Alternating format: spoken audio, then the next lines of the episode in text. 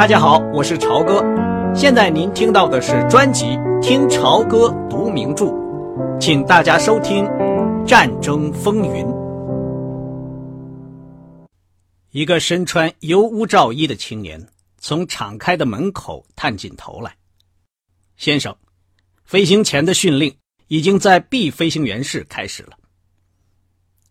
我就来。帕格说着。连忙系上他不熟悉的管子、钩子和带子。飞行装太大了，这套衣服长久没有洗过，散发出一股汗臭、油泥和烟草的气味。帕克迅速套上三双短袜，登上羊毛边皮靴，靴子也太大了。这些怎么办呢？帕克指着他折好了放在椅子上的雨衣和花呢衣服说：“您回来的时候还会原封不动放在这里的，先生。”他们的目光相遇了，在这匆匆的一瞥中，他俩彼此都非常理解。帕克并没有特殊的理由要去冒生命危险，年轻人为他难过。同时，对这位美国武官的处境感到哭笑不得。帕克说：“你叫什么名字？”“空军士兵哈尔顿先生。”“空军士兵哈尔顿，我跟你的身材差不多。要是我忘了回来取这套衣服和别的东西，就都留下来给你了。多谢您了，先生。”年轻人爽朗而诚挚的露齿一笑。这衣服的料子非常好。十几个穿飞行装的年轻人，懒散的坐在那间黑屋子里，一张张苍白的面孔，注意倾听着空军中校的讲话。中校打了个手势，请帕克坐下。他用一根长木棍，指着印在一幅大银幕上的。灰色带颗粒的德国首都的空中照片，讲述柏林的主要和次要目标。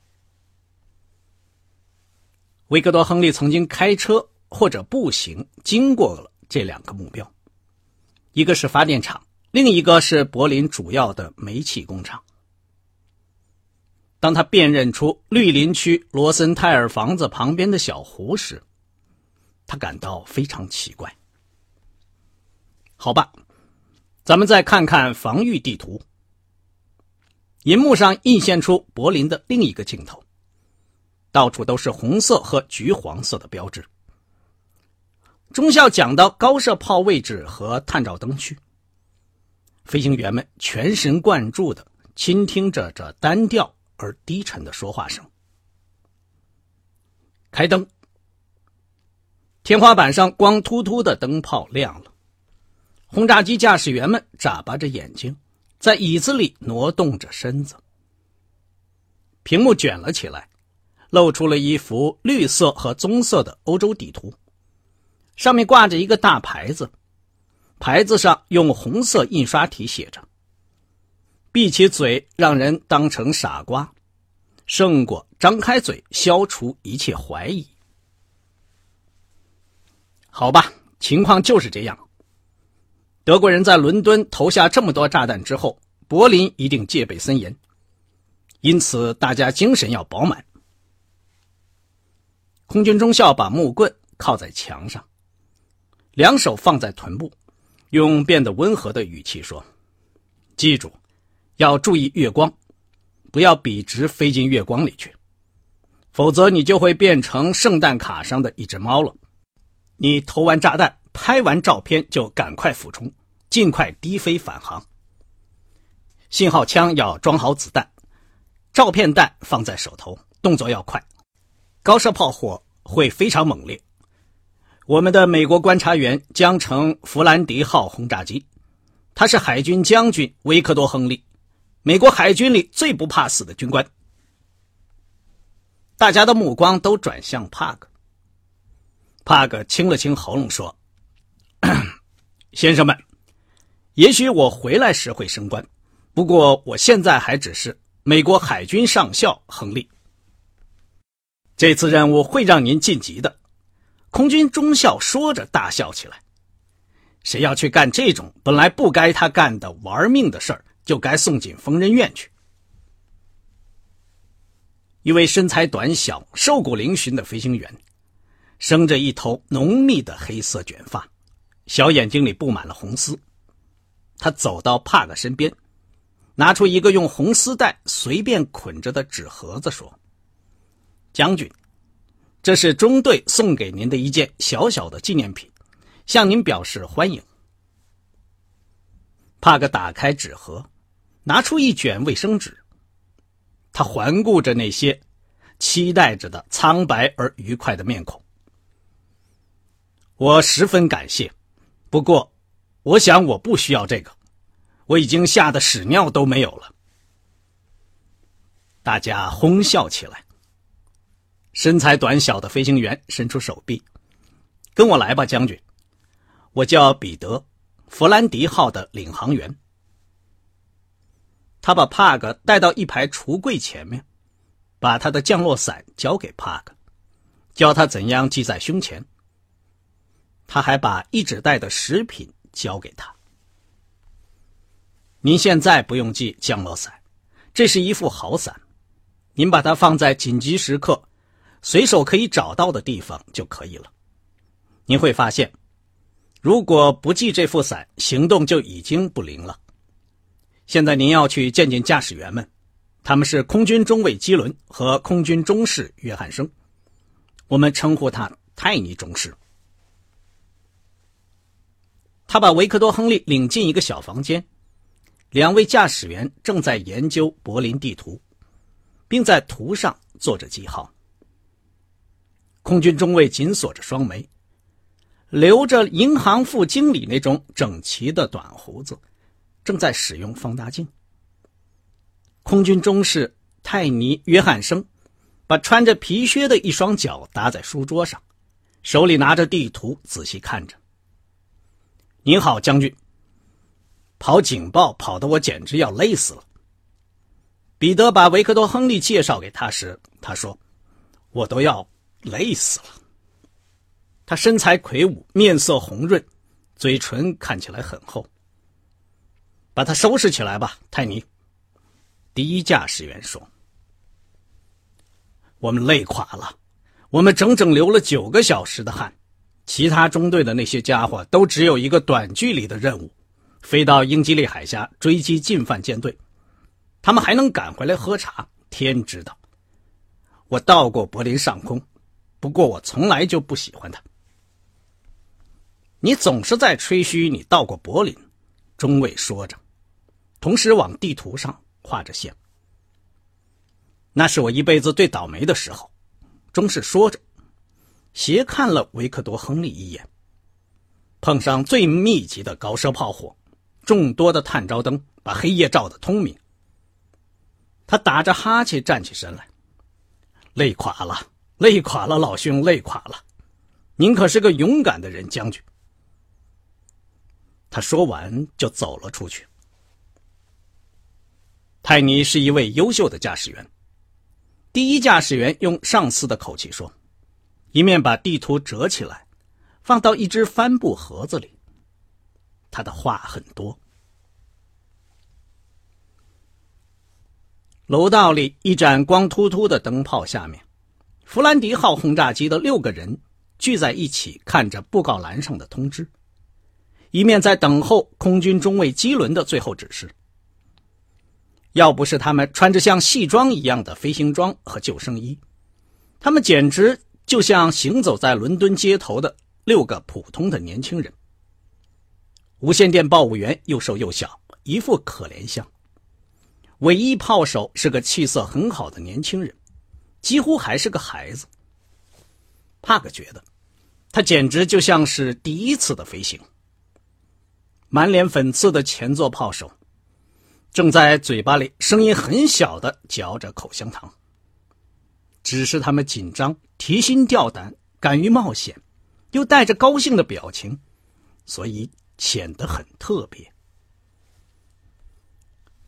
炎热的夏夜，繁星闪烁，织女星、天鹅星牵牛星、大角星，这些古代航行时的助手很可靠的，在远方的天边闪烁着。那位一级驾驶员登上飞机，机组人员在附近的草地上走来走去。弗兰迪号轰炸机，空军中士说着，在机身上重重的拍了一下，立过许多汗马功劳，将军。帕克这才发现，威灵顿轰炸机外面套着一层纤维制品。拍打它的声音就像拍打在木料上一样。他习惯于自己海军里的金属制造的飞机，他从来没有想到英国能用纺织品制造飞机，用来攻击对方。他不是飞行员，从来没有这方面的知识。维克多·亨利其实还来得及逃避这次飞行，但他感到不能不登上这架纺织品飞机。飞往柏林上空，就像杀人犯不能不上脚架一样。在这花香袭人的静静的夜里，到处回荡着凄婉的鸟啼声。您听见过夜莺歌唱吗？泰尼·约翰生问。没有，从来没有。将军，您现在听到的就是。远处的地面上，一架又一架的飞机，咳咳呛呛的开始吼叫着，在黑暗中喷射出火焰。一辆卡车慢慢向弗兰迪号开来，机械师拉出电线插到机身上，马达发动了，喷出烟和火。这个时候，其他飞机在灯光暗淡的跑道上滑行，机声轰鸣。飞机腾空而起，飞上蓝色月光下薄雾笼罩的夜空。不久，就只剩下弗兰迪号了。机组人员仍然躺在草地上，旋转着的马达发出樱桃色的红色。顷刻之间，引擎突然停止了。帕克又听到夜莺的歌声。怎么回事？泰尼说。别不是因为引擎帮忙出了好毛病，取消了命令吧？机械师们快步走过来，围着一个引擎忙碌起来。他们嘴里不干不净的咒骂着，工具在露天里就像奏乐一般的叮当作响。在其他飞机起飞二十分钟之后，弗兰迪号开动了，飞越过北海。飞机轰轰隆隆的穿过寒冷的夜空，帕克坐在漆黑的、摇摇晃晃的机舱里，好像过了半个小时。但是他看了看表，发现才过了七分钟。机组人员都不说话，飞机的通话机不断作响。他的头盔可不像衣服那么肥大，箍得他耳朵发痛。但当飞机一旦离开海岸继续飞行时，机组人员和领航员都不作声了。维克多·亨利的衣服太厚了，流下的汗水干了，变得冰凉，使他冻得发抖。他坐在机舱里，表又爬行了二十分钟。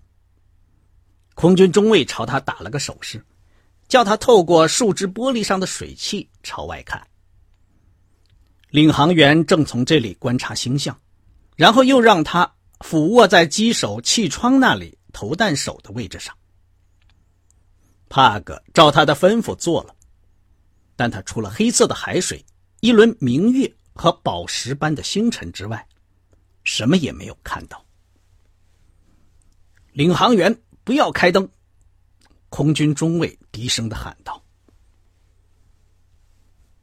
可以折叠的小木板上放着图纸，那个给帕克送来手纸的空军中士正在图纸上做着记号，同时竭力用手指遮住一个琥珀色的手电筒放出的暗淡光亮。帕克蹲在他旁边，注视着他在天象图、星象图、量角龟、尺子和闪光灯面前紧张的工作着。帕克心想。在航行上到底有什么难题要他解决呢？年轻人朝他咧嘴一笑。帕格从他手里接过手电，把灯光遮住，使灯光紧紧照到图纸上。彼得打了个手势，向他表示感谢。于是帕克就蹲在那两个驾驶员背后，直到领航员完成他的工作。这位美国人一开始认为英国远距离轰炸机一定和民航客机一样大，驾驶室一定有伸开手臂的余地。实际上，两名驾驶员、前座炮手、领航员和无线电报务员。五个人紧紧挨着挤在一起，帕克只能借着朦胧的月光看到前面气窗跟前的炮手。另外，只有电话号码盘上微弱的闪光，隐隐约约显出其他人的面孔。帕克紧紧抱着降落伞，抓着电线牵索，弯腰屈膝，跌跌撞撞地穿过黑暗的机身。来到机尾气窗旁边炮手的座位上，青年炮手没有戴帽子，乱蓬蓬的头发披到脸上，朝他竖起大拇指，深表同情的微微一笑。帕克觉得这地方寂寞、颠簸，而且寒冷，轰炸机的尾部颠簸的非常的厉害。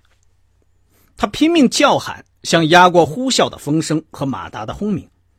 最后也只好打了个无可奈何的手势。年轻人点了点头，得意的开动了动力炮塔给他看。帕格在飞机里摸索着，找到一块干净的地方，垫着他的降落伞坐下了，抱着自己的双膝。他没事可干，身上越来越冷。他从食品袋里拿出点东西吃。塞到嘴里，才发现是巧克力。然后，他就打起盹儿来。耳边断续的声音把帕克吵醒了，他的鼻子麻木了，两颊好像冻伤了一样，他冷得发抖。在黑暗中，一只手拉着他往前走，他跟着这个模糊的人影，深一脚浅一脚的，朝尾翼座舱的亮光走去。突然之间，机舱里亮如白昼，飞机倾斜俯冲。帕克·亨利摔了一跤，额头撞到一只铁盒子上，擦破了皮，流出血来。他用手和膝盖支撑着身子，然后看见亮光消失了，接着闪了一下，又消失了，好像是在拍快照。当他往前爬行的时候，机身左右摇摆起来，令人头晕目眩。泰尼·约翰生紧紧抓住操纵杆，回过头来。帕克看见他的嘴在话筒前说话：“喂，将军，怎么样？”他的声音在机内通话器里响着：“我们刚刚飞过海上探照灯区。”“我很好。”亨利回答说。戴着头盔的空军中尉。回过头来，朝亨利投了紧张而严肃的一眼，然后又回过头去注视着前方的黑夜。泰尼用戴着手套的手指了指贴有氧气标签的装置，说：“将军，插上去，过来看一看。”帕格吸进了一些散发着橡皮气味的新鲜空气，爬进了投弹手的座位。他看到的不再是闪闪发光的海水，而是月光照耀下灰色的大地。探照灯光在他们背后摆动着，飞机正下方，一盏盏小小的黄灯在闪烁，灯光上面有红色和橘黄色的火球缓缓的往上浮动，越往上速度越快，火球也变得越来越大。有几个火球爆炸了，发出红光。和火星，有几个从飞机前面和机身两旁飞过，带着模糊的彩色闪光往上疾驶。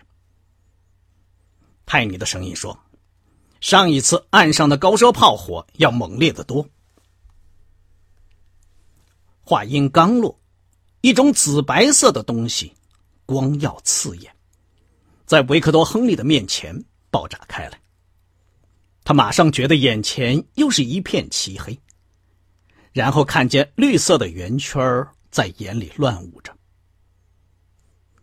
帕克·亨利立刻就扑倒了，脸扑在冰冷的树枝玻璃上，吸着氧气管，他昏了过去，两只眼睛。什么也看不到了。他的手被一只手紧紧的握住，领航员彼得急促的声音在他耳边响着：“这是镁光弹，离得很近，将军，您觉得怎么样？”我看不见东西了。等一会儿就好了，坐起来吧，先生。飞机继续往前飞行。他的两只眼睛好久一直看不见东西，后来，慢慢的看见绿圆圈在耀眼的红雾里跳动。电话号码盘上的闪光所照见的人脸，月光映出的炮声，就像电影里的一个个镜头一样，渐渐的显露出来。在视力恢复以前，维克多·亨利一直很痛苦，他担心。视力是否能恢复？这次航行中，他终于第一次看到云块在月光下翻滚。领航员说：“应该可以看到探照灯光和高射炮火了。”什么也没有，空军中尉基伦说：“是一片黑暗。”柏林就在前方三十英里，先生。有些问题，也许又是你的风向出了问题。探向器的方位已经检查过了，先生。真该死，彼得，那样做并不能让柏林在前面出现。驾驶员的声音有些烦躁，但并不很着急。在地平线那边，清楚的呈现出一片茂密的森林，没有轮廓，一片漆黑。泰尼·约翰生挖苦的说：“上次轰炸时，几乎半数以上的飞机根本找不到柏林。”轰炸机司令部颁发的正式航行守则一条都不顶用，他还说他实在是受够了。这个时候，唯一炮手尖着嗓子报告说：“飞机的右后方远处发现了探照灯。”几乎同时，驾驶员们看见了，同时还指给维克多·亨利看：前面地平线上有一堆堆烈火熊熊燃烧。黄色的火焰在月光照耀下的旷野里晃动。通过机内通话器匆匆交换意见之后，空军中尉基伦调转机头向探照灯的方向飞去。至于那一堆火，他认为那是因为另外一架轰炸机飞过了头，投弹错误而引起的。那就是柏林。不久，他就用戴着手套的手指。指着一团团的火光说：“各式各样烟火都放出来了，干得好，雷诺德！后面怎么样？”唯一炮手用非常紧张的尖嗓子回答道：“我很好，先生，防御炮火很猛烈，是不是？”他们飞进了柏林上空，在高射炮火绚丽的光彩。和探照灯一片扇形的蓝光映照下，机翼前缘炮手成了个黑影。泰尼的声音在机内通话器里响起来：“最先到的那些混蛋们，可要烫起大炮了。”然后又传来空军中尉镇定而缓慢的声音：“外表看来要比实际情况更可怕，将军。只要你一飞进去，炮火就散开了。天空真是广阔的很，一点都不假。”弗兰迪号轰炸机一下子飞入这壮丽而恐怖的画面之中。正如中尉所说，炮火果然稀少了。探照灯光束朝四面八方散开，落到左面和右面。高射炮的火光和炮弹留下庞大的黑暗的空间，使他们的飞机能够安然无阻地往前飞行。空军中尉和领航员用飞行的隐语。匆匆的交谈起来。瞧见那边的火光了吗，将军？有几个人可能真是炸中主要目标了。基伦说：“至少已经在附近扔下了不少炸弹。”泰尼说：“浓烟滚滚，我什么也看不到。”下面一半是沐浴在月光里的云层，一半是探照灯光照耀的黑暗城市。帕克·亨利看见一个特别高的、闪闪发光的圆柱，那一定是高射炮塔。在另一个方向，一堆堆乱纷纷的烟和火，把流经柏林的银色河流旁边的房屋和烟囱团团围住了。高射炮火的黑烟和刺眼的火光从弗兰迪号旁掠过。这架飞机就像冥冥中有神明保护一般。继续向前飞行。空军中尉说：“我要去寻找次要目标了，改变航向，领航员。”过了一会儿，马达声停止了，机头朝下倾斜。突如其来的安静使人感到惊奇。往下滑翔了，将军。空军中尉的声音说。他们用听音设备控制灯光和高射炮火。飞机向地面飞去，帕克朝五一炮手走去。炮手孩子气的圆圆的面孔显得苍白，眼睛睁得溜圆，注视着月光下的德国首都和宛如萤火虫般闪烁的防空设施。空军中尉命令：“打开弹仓。”紧接着冲进一股冷空气。和一声呼啸，一股强烈刺鼻的辣味冲进了座舱。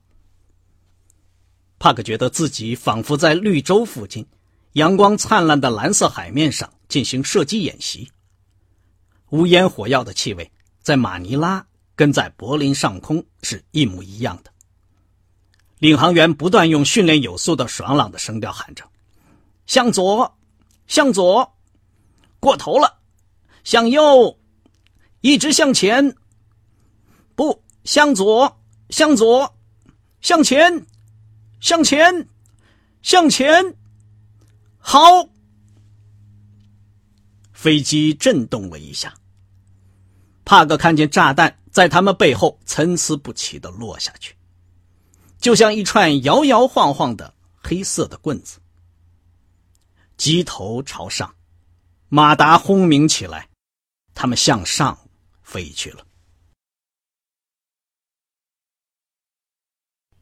刚才您听到的是《听潮歌读名著：战争风云》，谢谢您的收听，我们下次节目再见。